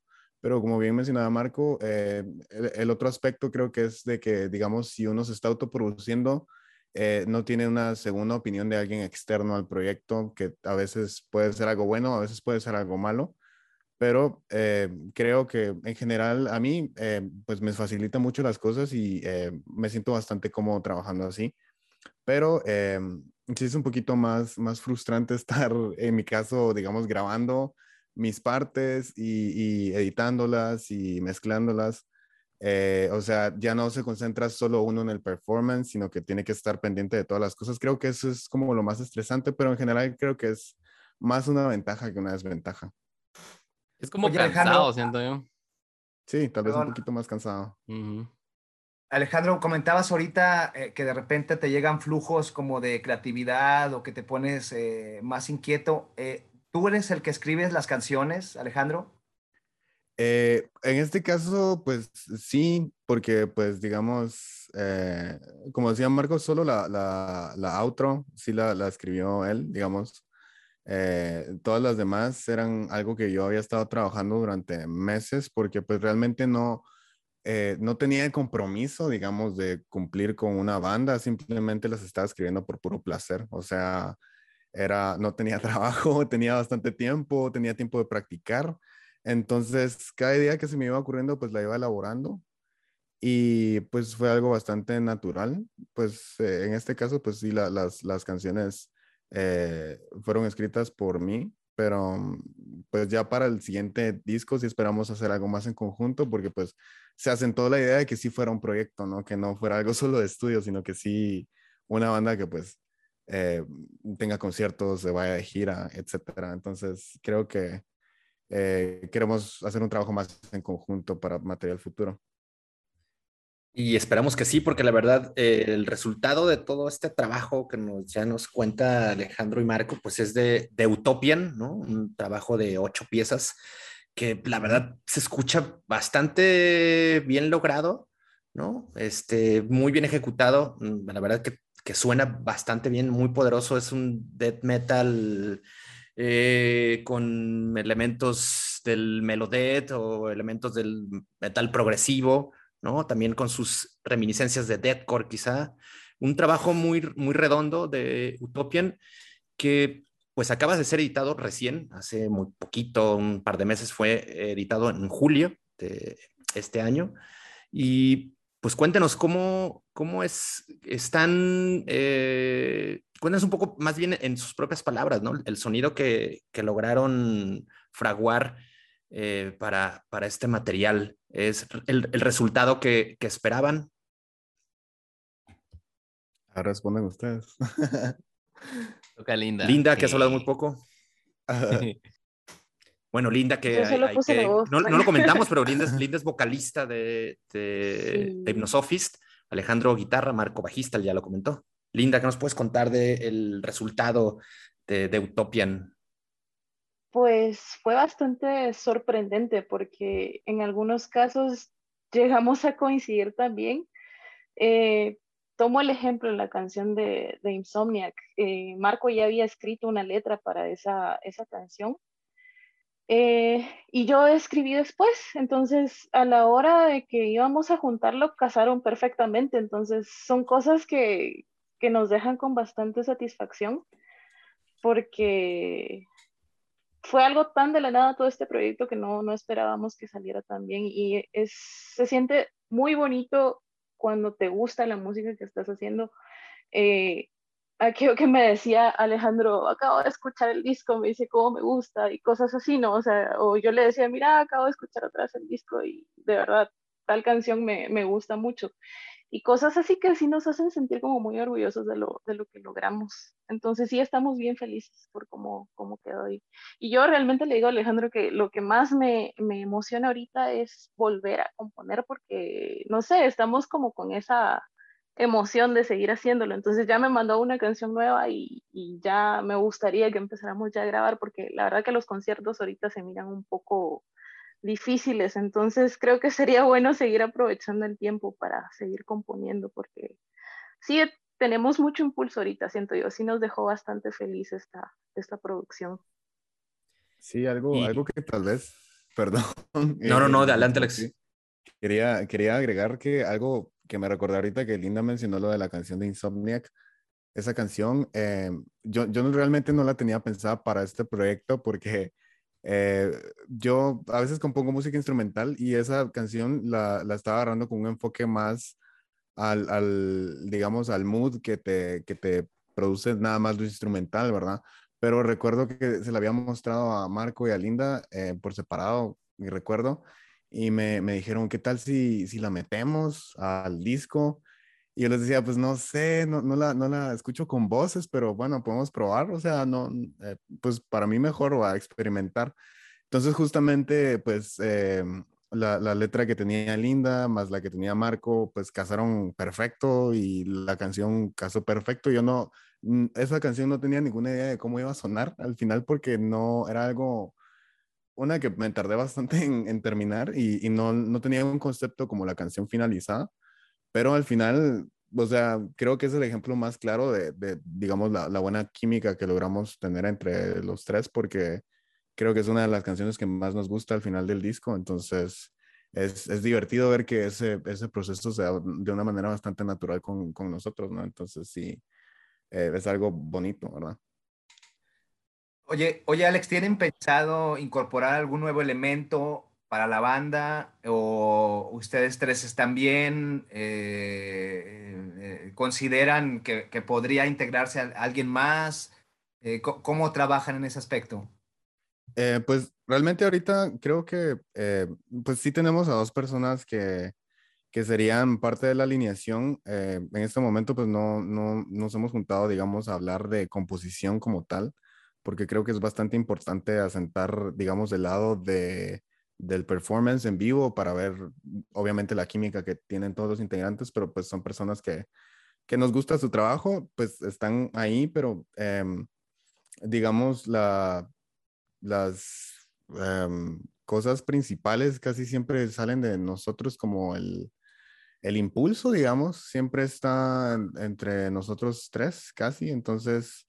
Eh, digamos, la, la pandemia lo ha complicado un poquito porque no es como que nos podemos juntar muy seguido eh, con los demás integrantes. Creo que es un poquito más difícil entre más gente hay, pero si quisiéramos, claro, tener gente que aporte eh, ya como un proyecto pues de lleno, ¿no? Ya, como te decía, una banda que tenga conciertos, que haga giras, eh, algo más, más formal tal vez, con un equipo de trabajo más grande, no sé. Pero em, creo que sí nos sentimos cómodos, como digamos la alineación que empezó la banda. Creo que sí es algo que nos gusta bastante. Digamos, algo que puedo agregar a eso es que cabal la, a los otros dos chavos que tenemos eh, ya ahí fichados, va para eh, organizar tal vez un live stream o algo así, que continúen con nosotros en la banda. Eh, los elegimos muy bien, la verdad, porque el, el otro es, va a ser guitarrista Actualmente tiene una banda también em, aquí en Guatemala que se llama Paralyzed Son. Ya sacaron su full length, ah, creo que en 2019, como a finales del 2019, y muy buena, muy buena banda, la verdad, en vivo, es un show de la gran diabla. Em, el, el, disco suena muy bonito, también tienen muy buena combinación de melodic death metal, mm, medio metalcore, así eh, tiene muy bonito estilo y mm, eh, precisamente yo creo que en, en Insomniac hay un solo de, en ese entonces estaba como de, invitado, que se llama José Solares. Em, ahí está el solo de él, es un tremendo guitarrista para componer, para producir, para, eh, para hacer solos y todo. entonces, al fin y al cabo, él paró siendo parte del equipo con el que vamos a estar trabajando y que espero yo que, mm, que así sea. Ya, de hecho, ya empezamos de que cada quien pueda como que componer canciones, ¿va? Así ya podemos armar un full length que tenga suficientes canciones y que también sea coherente y bonito. Y aparte está de batero, jalamos a, un chavo que se llama Gabriel, que yo toco con él en otra banda. Eh, que la verdad es que nos llega porque aparte de ser un buen batero en vivo, eh, tiene, es bastante musical, como que se le ocurren bastante arreglos de voces, de guitarras, eh, como que no, no se aísla de, de, esa, de, esa, área de la composición, ¿va? Entonces, creo yo que pues, el equipo simplemente se está haciendo más fuerte y el próximo material que tenemos pensado va a ser un eh, de Utopian con esteroides, ¿va? Así lo, quiero ver ahorita. Sí, sí, pues de, hecho con ellos tenemos muy, muy buena relación, o sea, como decía Marcos, sí los, sí los elegimos bastante, o sea, sí es algo que pensamos, no es como, bueno, quién estará libre nada más, ¿va? Sino que sí, digamos, es gente que, que también congenia mucho con, con, nuestros gustos musicales, la manera en la, creo que algo muy importante es la manera en la cual ven el manejo de la banda, eh, qué decisiones tomar y qué decisiones no tomar, creo que es algo bien importante a la hora de formar, pues al final un equipo de trabajo, ¿no? Pero sí, sí estamos bastante emocionados de poder pues ya trabajar con ellos de lleno en un material nuevo. Y obviamente, pues si en algún momento se da, pues eh, tener conciertos en vivo. Pues ahí está, ya tenemos a los, a los próximos elementos de, de Hypnosoffice calentando, ¿no? Esperando ya pues el, llamado para sumarse al, a la alineación, que ojalá sea pronto, no sé cómo. cómo... también. Exactamente, sí, ¿no? Desde luego. También. ¿Cómo, ¿Cómo, está el panorama? Digo, nos cuentan por, por lo que se escucha, por lo que nos, nos, han comentado, pues no es nada esperanzador la situación en, por allá respecto a, las tocadas, a los conciertos en, en directo. ¿Cómo, ¿Cómo está el tema? Todo cancelado, seguramente, o, o si hay algunas tocadas. Digo, porque acá en, acá en México, digo, particularmente en nuestra ciudad, en Guadalajara, pues ya empiezan a haber foros este, eh, activados, con tocadas con, ah, quizá con, con, el aforo reducido y tal, pero ya con, con conciertos de forma como muy regular. Aquí hace poco, eh, ay, disculpa, aquí hace poco eh, ya estábamos en planes, de hecho con Alejandro también estábamos en otro proyecto que íbamos a armar un, eh, nosotros queríamos que fuera un show así, tremendo show con luces, con hasta ya el, el, que lo organizó, que era el que iba a estar de vocalista, eh, que iba a ser un, un, tributo a Dimmu Borgir, íbamos a hacerlo. Eh, hasta había conseguido lanzallamas y un montón de babosadas. Em, y resulta que ya estábamos casi que a punto de, ya acercándonos a la fecha que habíamos avisado que iba a ser. Y de repente empezaron a sacar que eh, empezaron a subir los casos y todo. Fue como a finales de julio que ya estábamos nosotros como que, ¿qué va a pasar? Va? Y cabal, empezaron a subir los casos. Em, dos personas bastante conocidas de la escena, digamos, del old school, ¿va? De, aquí de Guate, eh, de la ciudad, eh, murieron por causa del COVID. Entonces para todos fue así un trancazo horrible y, todos, todos, todos se ahuevaron. Ahí sí no hubo nadie que dijera, no, mucha, hagamos toques, que no sé qué, no, nada. Aquí sí todo se, se parqueó completamente. Em, y creo yo que el, como que el pronóstico, eh, como que todos quieren, pero, pero nadie está seguro, porque de veras es, es, mucho como que el susto, todos estamos como bastante asustados de que en ningún lugar es como que 100% seguro. Eh, en sí no hay restricciones, creo yo, ni de, ni de hora, ni de, de aforo, sí, cada lugar creo yo que está poniendo sus, sus límites, pero por ahora, al menos por donde eh, solemos ir nosotros a tocar y todo, eh, hacen de repente algún evento así, covers, una banda tocando por aquí y allá, pero nada así como el, tipo de toques que habían hace un par de años de, de, juntar varias bandas o de una banda principal y otras así de relleno, sino que eh, no, no, no ha habido mucho, mucho movimiento, la verdad. Eh, todos estamos bastante, más que nada tristes, ¿va? Porque también vimos morir a estos, estos pobres eh, eh, compadres, ¿va? Que nadie se esperaba que, que, alguien se fuera a morir así de la nada. Sí, sí, por acá también hemos eh, tenido muchas, muchas partidas, ¿no? De, de, gente cercana y pues bueno, tristemente así no, nos ha tocado. ¿Están vacunados ustedes? ¿Ya está el, este, el tema de, de, vacunación, digamos, como al, a las personas que están en, en el rango de, de su edad? Sí, yo, yo tengo las dos vacunas. Órale, buenísimo. Cabal, sí, a mí me hace falta la segunda dosis, cabal. Ahorita, la próxima semana me toca. A ver qué tal. ¿En qué rango de edad andan, muchachos? ¿30, 40, 20, 30? 50. 50, 60. no, no sé. No, yo, yo, tengo, yo tengo 25 años. Órale. Yo tengo 32. Bien. Sí, soy un poco más grande que, que ellos. Me, me, cuentan que me iban a ver a los conciertos después de, del colegio. Linda, la voz de la experiencia. Cabal, ahí todos encrochados con ella. Eh, yo tengo 28 años. Eh, bueno, muchachos, sí. ¿Qué tanto hay de sus eh, influencias anteriores o de al menos de, del trabajo que venían haciendo con sus agrupaciones paralelas, digamos, a The Hypnosophist? ¿Qué tanto hay de, de, de aquellos sonidos con los que estaban, con los que trabajaban antes, o los que estaban acostumbrados a, pegarle? ¿Qué tanto hay de, de ese pasado en, en, este nuevo proyecto? Eh, no sé quién quiere responder un poquito ahí. ah, yo puedo, puedo entrarle. A ver, Marco. Eh, mi tío, eh, pues la verdad es que yo siento que The Inosophies es una continuación espiritual de lo que ya no se pudo hacer con la banda anterior en la que estábamos con Alejandro de Antitions. Eh, que tuvimos eh, diferencias eh, artísticas y, y, también ya se estaban volviendo como personales. Antes ahí fue donde la banda tronó. entonces siento yo que lo que a mí me quedó que quería hacer eh, de, hecho, con Antitions grabamos un disco y eh, todavía estamos viendo ahí qué diablos hacemos con ese disco. Eh, y las partes que yo grabé de, bajo, porque de hecho yo entré a, volverme bajista así tiempo completo con, con, esta banda, con Antitions, porque yo antes casi solo tocaba guitarra. Pero yo dije, siempre decía que cuando me volviera bajista tenía que ser porque era tocando bajo fretless, ¿va?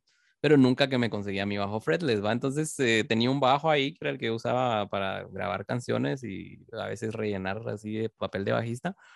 Y con ese empecé a practicar y todo y grabé el disco.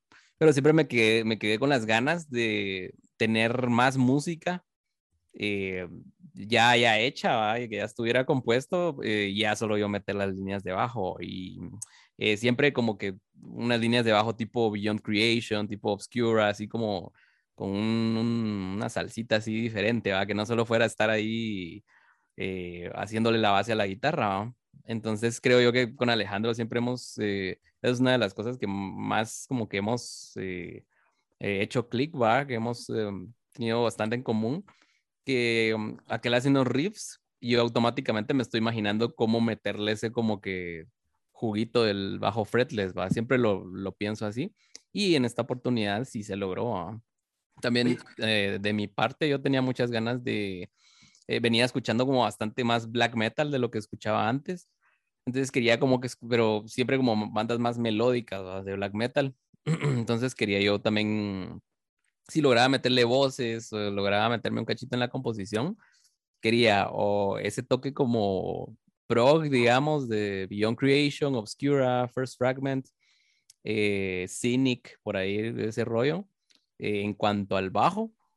Y eh, unas voces cleans que hay, que Alejandro también metió voces limpias, yo metí unas voces como tipo metalcore, ¿va? Entonces, al fin resultó como una mezcla que tal vez no nos hubiéramos imaginado al principio pero sí satisface. Eh, igual, por ejemplo, para dar eh, ejemplos así eh, concretos, va la canción de Insomniac, va, que fue la que paró siendo como que la sorpresa, va, que nadie pensó, ni Alejandro, va, que el que ya la había hecho, ya había compuesto la estructura.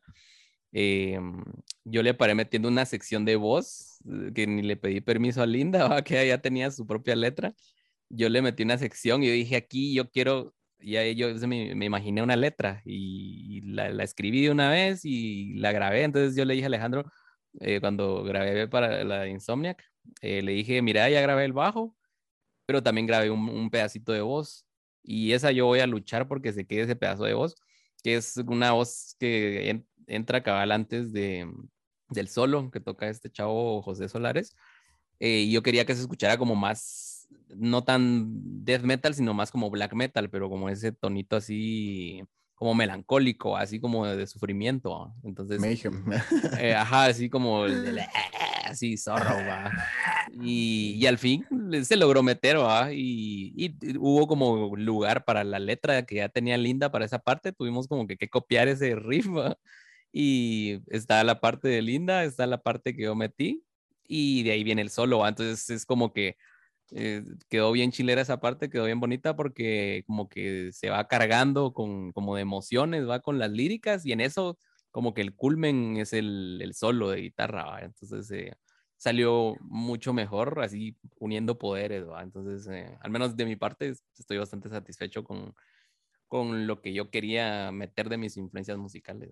Marco, quería preguntarte ahorita que eh, tocas el tema del bajo fretless. Eh, yo me escuché todo de Utop y no sé si es mi percepción, pero escuché un poco más el bajo de lo que usualmente se escucha, porque se escucha muy poco, a menos que tengas un tímpano tremendo, pero es difícil escuchar el bajo en, muchas ocasiones.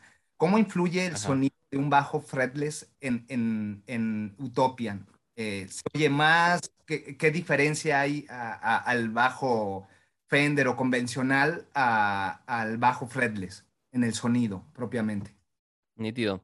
Sí, fíjate que eh, yo la verdad es que antes de responder en cuanto a cómo fue que, cómo es que suena en nuestra música, eh, yo me enamoré desde la primera vez que la primera banda que escuché ya conscientemente que, que tenía bajo fretless fue Obscura con su segundo disco, que ya fue que lo hicieron como que super banda, eh, el uh, Cosmogénesis. Y para mí fue como una revolución, ¿va? Porque antes estaba como muy enfocado yo en el shred, en las guitarras, que aprender riffs, que esto, que el otro. Y eh, de hecho se intensificó cuando escuché después Beyond Creation. El bajo fretless tiene mm, como que un tono bien como eh, depende también de, las pastillas que utilices, del, modelo del bajo y todo, pero eh, a mí en lo particular siempre me ha gustado un tono como bastante como nasal y creo yo que eso es lo que eh, influí en cuanto a la producción, porque Alejandro se echó la mezcla principalmente del disco, pero yo hice mi tono de bajo, yo le dije, este va a ser el tono de bajo que voy a usar y no me lo mueves de ahí, ahí me lo dejas. Y además de que tiene bastante distorsión, no se siente tanto, pero eh, como que le da cuerpo al bajo ya en la, en la mezcla. Entonces es como un tono bien nasal, bien como que resalta bastante. Entonces hay canciones en donde mm, eh, por utilizar notas muy graves, muy bajas, no, no se escucha, pero se siente, ¿verdad? Es lo que dicen del bajo pero hay partes en donde yo de repente dije, aquí sí tiene que tener como que su protagonismo, ¿ah? o de repente hay un tapping, ¿va? hay una parte así muy, como que muy marciana en las guitarras, y en el bajo decidí hacer algo parecido, entonces ahí, por ejemplo, creo, eh, creo que en The Wanderer es, eh, ahí se las recomiendo, eh, em, tiene que haber una parte en donde de repente hay un tapping de guitarra eh, que se escuchan ahí las notas bien agudas de la guitarra y el bajo también está como que jugando con esas notas, ¿verdad? Y eso era lo que yo quería, como que ese juego entre darle cuerpo a las guitarras en las partes pesadas y en las partes como que con acordes, como que más tranquilitas, tener esa libertad eh, de, de, poder decir, ah, tiene bajo fretless, va, y estamos como que de, no, no tener vergüenza en demostrar que, por ejemplo, me gusta mucho Beyond Creation, Obscura y ese tipo de bandas. Ah, para los que no somos tan, eh, digamos, avesados en, tecnicismos musicales o, y demás, bueno, un bajo fretless es un bajo sin trastes, ¿no? Que se, utiliza mucho como en, los yaceros, lo utilizan mucho, ¿no? La, banda que le da el funk o el R&B. ¿Qué otra característica del, bajo fretless nos puedes este, compartir para aquellos no familiarizados con el, tema, Marco? Cabal, sí, se me, entre la emoción del, del términos musicales se me olvidó explicar qué es un bajo fretless. Entonces, cabal, hay los bajos fretless eh, no tienen trastes. Eh, eso realmente cambia bastante el sonido, eh, porque acerca como que el sonido del bajo eléctrico al de un contrabajo, porque eh, uno escucha que por lo general los bajos eh, que tienen trastes, los bajos normales, eh, tienen un sonido como muy, como metálico, como ese chan, chan, chan, chan, chan, chan, o la, la gente, digamos, digamos, del funk, o hay, hay combinaciones de metal que ah, utilizan mucho el slapback, que es eso de como que de, rebotar las cuerdas así con, con el pulgar o con pegarles a las cuerdas. Eh, pero el bajo fretless es como que un poquito lo contrario, es como acercarse más a ese sonido, como decías, como tipo yacero, y eso fue lo que me encantó a mí cuando yo empecé a escuchar Cynic, Obscura, eh, Beyond Creation, que mm, el bajo tenía ese tono así como, como nasal, como que trompetoso, que están las guitarras ahí, chaca, chaca, chaca, chaca, echando los riffs, y el bajo está ahí como bailando entre las guitarras como un...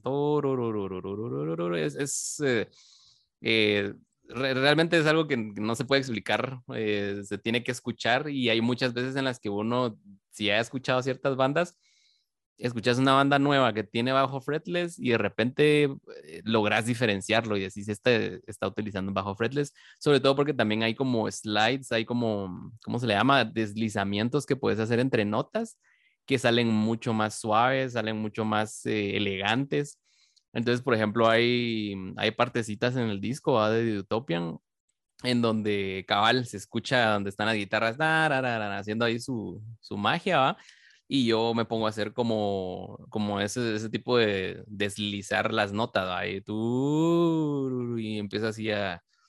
Entonces, es, es ese tipo de cosas que yo no podía hacer antes y ahorita aproveché a meter en Utopian y pues, como les digo, satisfecho y con ganas de hacer más. Buenísimo.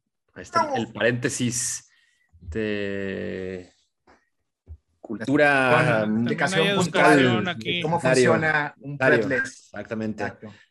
Oigan, y bueno, también como parte de pues este, este círculo, digamos, como de difusión de, de Utopian, publicaron un videoclip para The Blackened hace también casi a la par, ¿no? que, salió el material. Cuéntanos un poco de este, de, este, de este videoclip, que también muy bien logrado, la verdad. Se nota que también le metieron sus horas de, trabajo ahí en las grabaciones. Eh, ¿Cómo lo lograron? ¿Con quién trabajaron para hacerlo? ¿no? ¿Con qué equipo creativo se acercaron para, para poder lograr este, este audiovisual? Pues em, para contestar un poquito ahí. Es, es un poco divertido.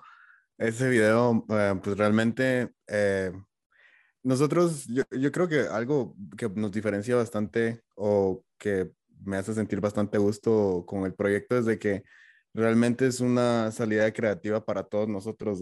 Entonces no es como que tengamos miedo de probar cosas nuevas. Bien, como decía Marco, pues eh, yo ya sé que, por ejemplo, si yo le envío una idea a él, él nada más la va a lograr mejorar, ¿verdad? Entonces, creo que la libertad creativa que tenemos todos, pues ayuda bastante a que el proyecto avance de una manera un poco más fácil. Entonces, e, este videoclip específicamente lo teníamos pensado em, lanzar como algo estilo playthrough, pero eh, a nosotros nos gusta bastante cosas de cine, fotografía. Entonces, eh, somos un poquito, sabemos un poquito de ese tema Solo disculpa, hay, que definir un cachito el, término de playthrough, tal vez ahí para hacer la, diferenciación. Sí, bueno, playthrough eh, pensábamos hacer como tomas nada más eh, como tocando, eh, o sea, que se viera específicamente nada más los instrumentos, digamos, y el performance como tal, ¿no? pero cuando ya estábamos haciendo las tomas, pues habían tomas que nos gustaban bastante eh, con la iluminación que logramos, o sea, eran unas tomas que se miraban bastante artísticas, entonces decidimos mejor añadir tomas extras y a trabajarlo a manera de un video pues oficial, ¿no? Que no fuera nada más solo como, digamos, promoción para, para digamos, el performance como tal, sino que fuera algo un poco más completo. Entonces eh, ya agendamos otra sesión para hacer tomas adicionales, eh, hicimos una secuencia que está como a la mitad del video, que son puras fotografías que están eh, escriben una palabra, pero es, es digamos, la técnica que se usa para hacer stop motion. Entonces, realmente nos pusimos bastante creativos con ese video y fue, mm, fue casando pues con, con la letra de la, de la, canción y pues fuimos logrando que, que se viera bastante coherente con la, con la canción. Entonces, pues el, video pues lo produjimos nosotros también, nosotros lo editamos, eh, nosotros lo grabamos. Entonces, eh, creo que también tuvimos mucha libertad creativa en ese aspecto porque pues eh, teníamos pues el tiempo y, y, las ganas de decir, bueno, podemos hacer este cambio acá o no, probar cosas nuevas, eh, cosas nuevas sin necesidad de, de, estar como tal vez presionados por algún, alguna ventana de tiempo establecido. Creo que eso nos ayudó mucho, no tener, digamos, un, un límite de tiempo, pero sin embargo, si nos, eh, digamos, presionamos a nosotros mismos para sacarlo de una manera periódica, porque ese fue el tercer single que sacamos. Nosotros decidimos sacar tres singles antes de, digamos, tirar el disco completo para poder crear un poquito de expectativa. Entonces, justamente el video fue lo último que sacamos porque creo que llama un poquito más la atención eh, escuchar una canción que tenga algo más allá de solo, digamos, el streaming o un lyric video algo así. Creo que es un poquito más llamativo para las, las personas que tal vez no, no son tan eh, eh, técnicos en cuanto a la música, sino que quieren ver un poquito más allá.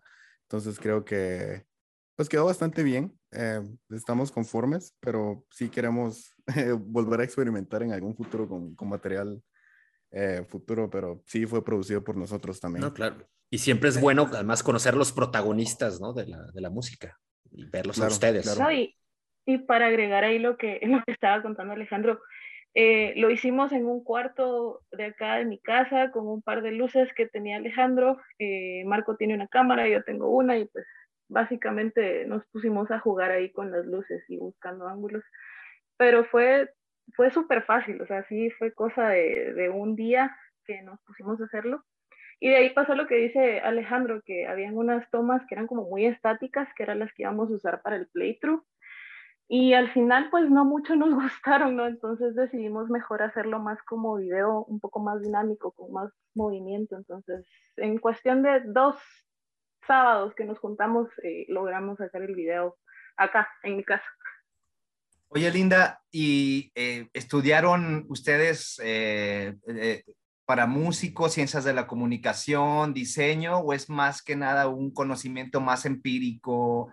Más de experiencia, más de, creatividad de ustedes o, o, cómo, cómo, cómo funciona?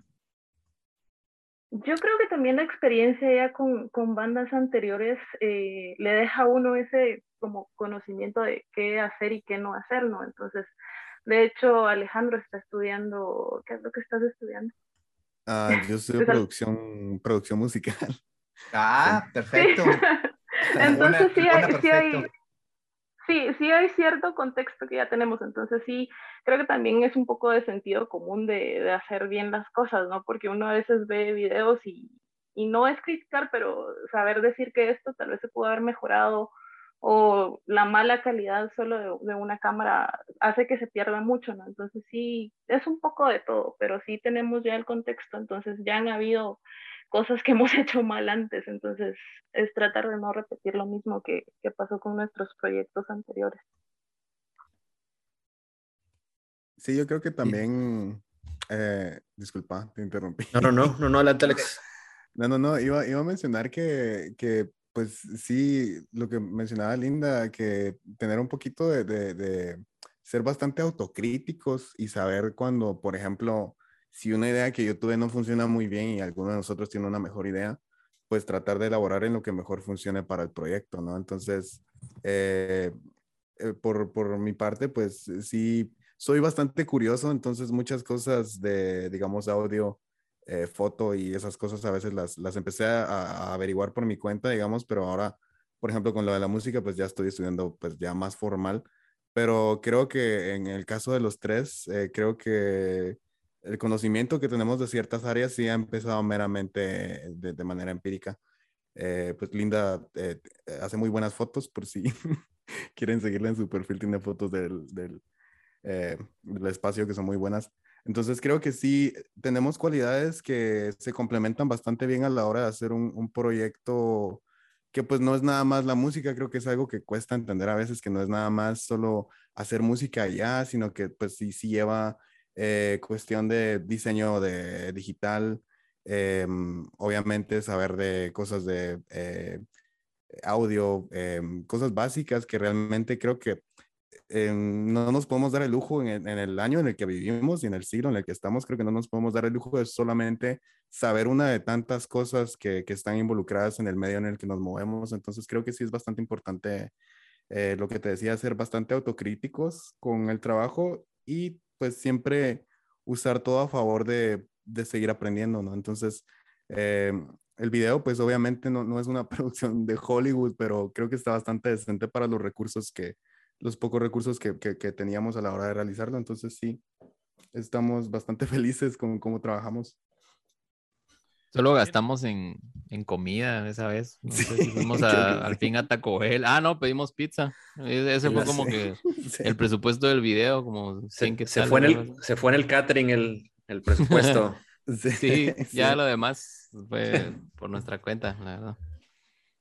Oigan, y bueno, eh, toda la producción ha sido DIY, lo han hecho ustedes desde su casa, o sea, todo ha sido realmente trabajo de ustedes.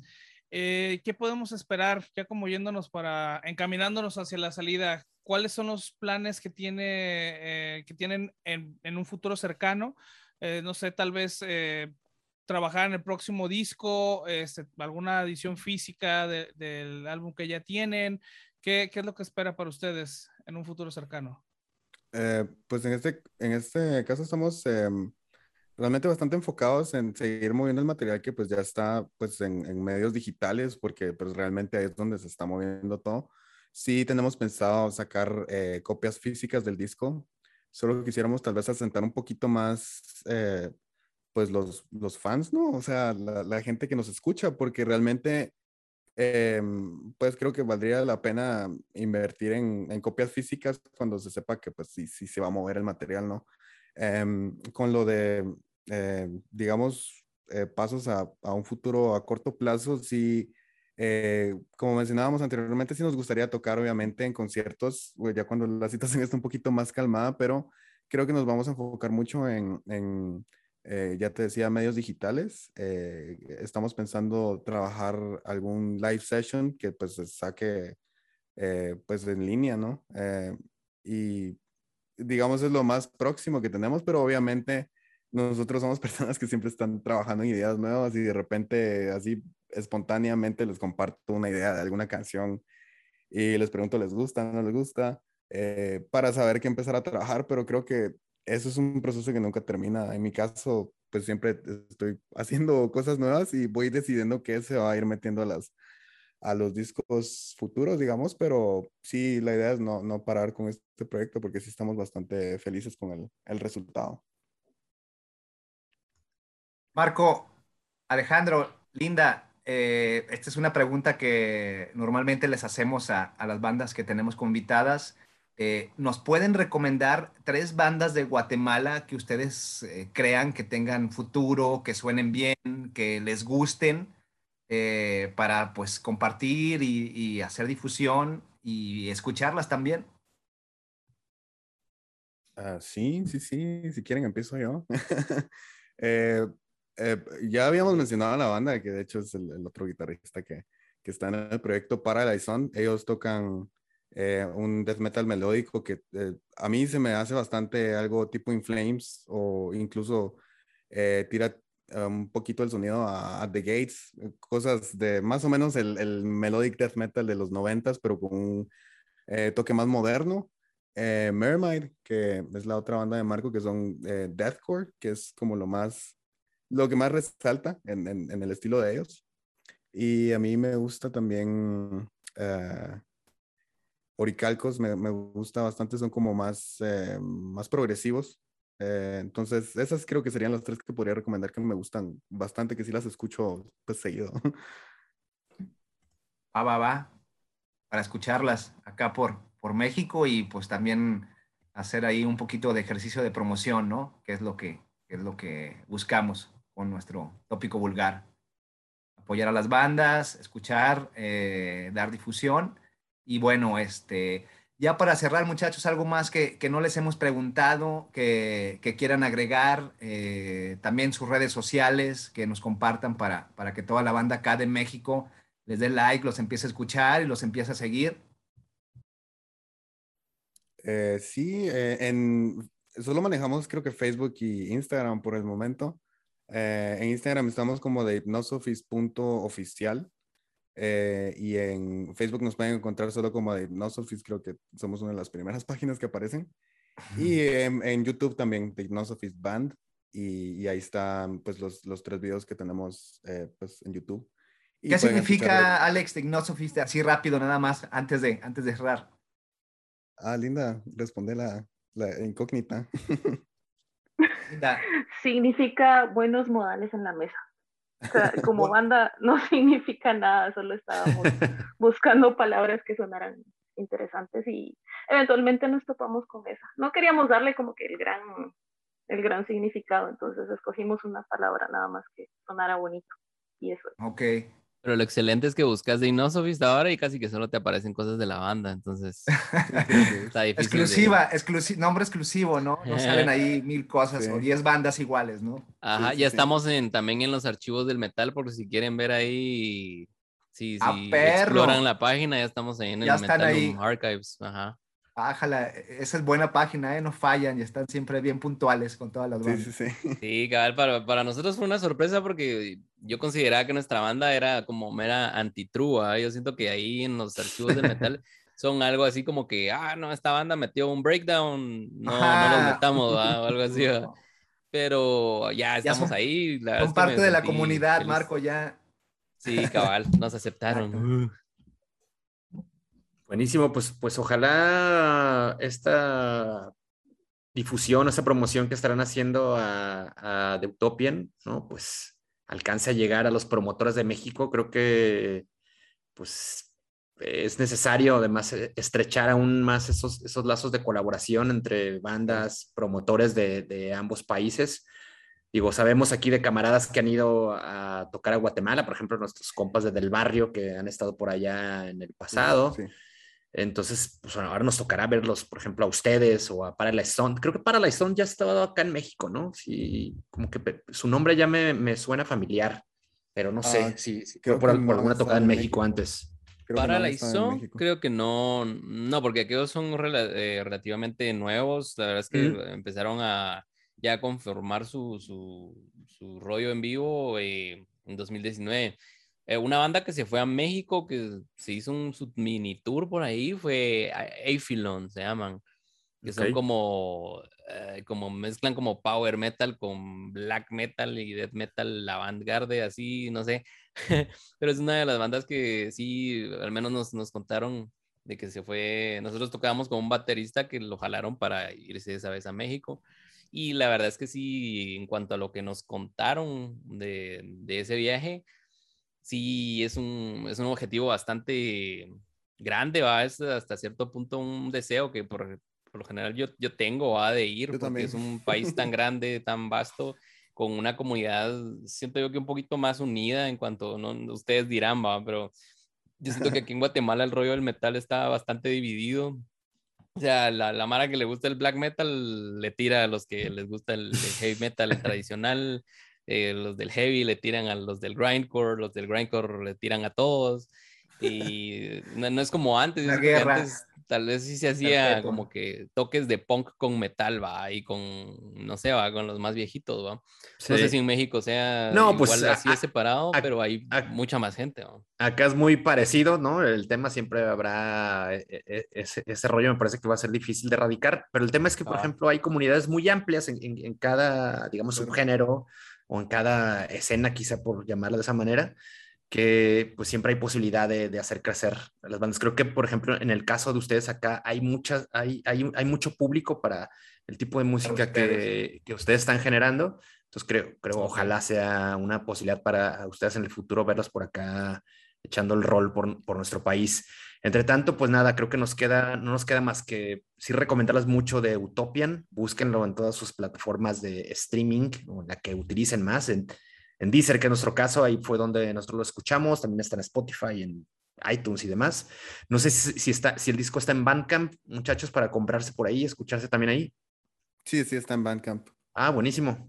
Entonces, cáiganle a Bandcamp, ahí cómprenlo si tienen chance. Creo que es una buena oportunidad también de, de seguir pues apoyando a las agrupaciones que ahora pues están paradas, ¿no? Y, pero de alguna manera de, de generarse algún, recurso, pues con, con, la venta del material que ahí en Bandcamp, pues quizá un poquito más, más directo. Ya vemos que de repente tienen estos viernes en lo que, en lo que no cobran comisiones y se va todo por las bandas, entonces escuchen por ahí a eh, The Hypnosophist, denle la, la chance de escucharlo, recomiéndalo con sus camaradas y pues nada, nosotros ya también nos estamos yendo, es tiempo de partir. No nos queda más que agradecer a Marco, a Linda y a Alejandro, desearles pues mucho éxito en las siguientes eh, misiones y bueno, ojalá, como decía hace rato, haya oportunidad de verlos en el futuro por acá. Muchísimas gracias muchachos. Gracias a ustedes, igualmente esperamos verlos por allá, esperamos. Y gracias por la invitación y ojalá se cumpla y puede estar ahí dando un vueltón. Ojalá. Pues bueno, vámonos, Cerillo, Vitos. Nos vemos en el 54. Gracias al oyente que tuvimos hoy. Linda, muchas gracias y gracias al oyente que tuvimos hoy aquí en, la clase, el Cerillo. Exacto. Huevos Slim. Ponle pinches tres pesos en el Oxxo tu internet, por favor. Este, recuerden nuestra. Habla con Slim y la 4T, por favor. En nuestras redes sociales eh, estamos en, Facebook, en Instagram, en Twitter, estamos en YouTube, también estamos subiendo los episodios, eh, vulgartopic.com y topicovulgar.com, ahí también nos encuentran. Entonces, es todo lo que tenemos que decirles hoy. Nos vemos en el 54. Nos escuchamos más bien. Muñecas, vámonos. Solo entré a decir eso. Bueno, gracias por tu aporte. Vámonos. Ánimo, banda.